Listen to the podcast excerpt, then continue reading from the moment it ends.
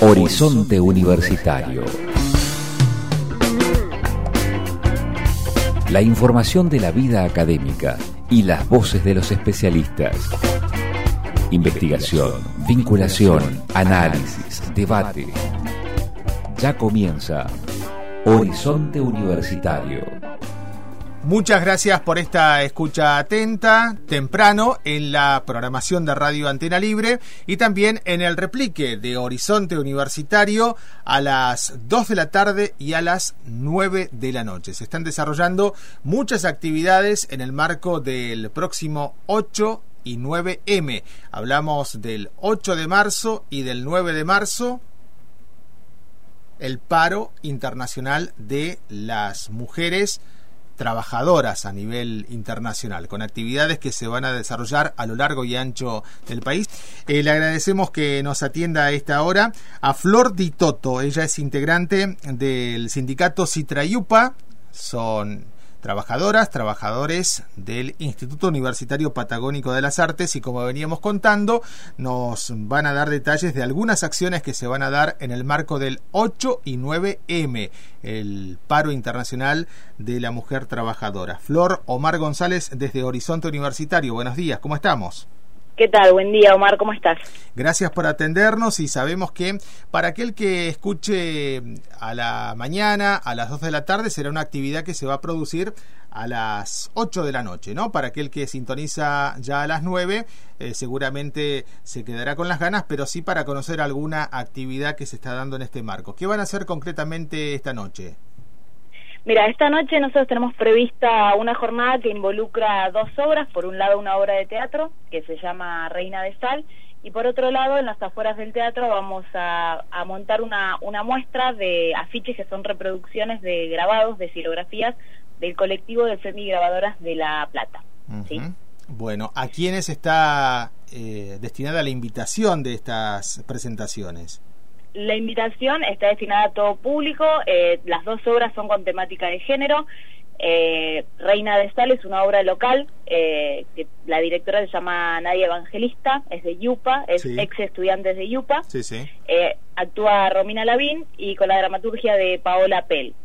Eh, las entradas son para afiliados gratis y para público general salen 150 pesos que se pueden comprar anticipadas o ahí mismo en el Teatro de la Estación. Bueno, eso va a ser hoy en vísperas de lo que será el 8 y 9M, pero entendemos también que como Citrayupa van a participar de otras actividades que se van a dar en el marco de este Día Internacional de la Mujer Trabajadora. Exactamente, nos vamos a sumar a todo lo que son las actividades locales que incluyen panfleteadas el domingo, en, en, la Feria de la Maipú y después actividades en la Plaza San Martín. Y, eh, y el lunes nos adherimos al paro y invitamos a todas las trabajadoras de la institución a, a marchar con nosotras eh, a las seis de la tarde eh, que es la concentración, disculpa, es en Avenida Roca y Tucumán, y ahí marchamos. Bien, bien. Primero a las 5 de la tarde, como nos vienen contando eh, desde la organización de la Asamblea 8M Fisque, a las 5 de la tarde se van a acreditar todas aquellas personas que trabajen en medios de difusión y como bien dice Flor Di Toto, el lunes, a partir de las 6 de la tarde, la convocatoria de concentración en Avenida Roca y Tucumán. ¿Qué rol ocupa este movimiento feminista dentro de Citrayupa? ¿Cómo están trabajando este componente dentro del sindicato, Flor? Mira, el sindicato es un sindicato bastante nuevo, como, como ustedes saben. Estamos, eh, esta es la, es la primera vez que nos sumamos a este tipo de actividades. Estamos recién, bueno, las elecciones fueron hace poco, la junta directiva se conformó hace poco y bueno, la idea es para dentro de la institución exigir los protocolos necesarios que se, que se implementen, que ya tiene protocolo la institución de violencia de género, y bueno, a lo largo del año tenemos previsto ir sumándonos e ir eh, armando dentro de la misma comisión directiva y a todas las afiliadas que se quieran sumar eh, distintas actividades con, con, temática de género. Bueno, vos recién decías que ha decretado Citra Yupa la adhesión a este paro internacional de la mujer trabajadora el próximo lunes. En todo caso, ¿cuál sería la invitación a otros sindicatos que todavía no se han expresado al respecto? No, no digo tan solo ahí dentro del Yupa, sino en el resto de las organizaciones educativas respecto a lo que se debería hacer, cuál es la recomendación en todo caso que pueden dar, no sé si como Citrayupa, pero sí a nivel personal.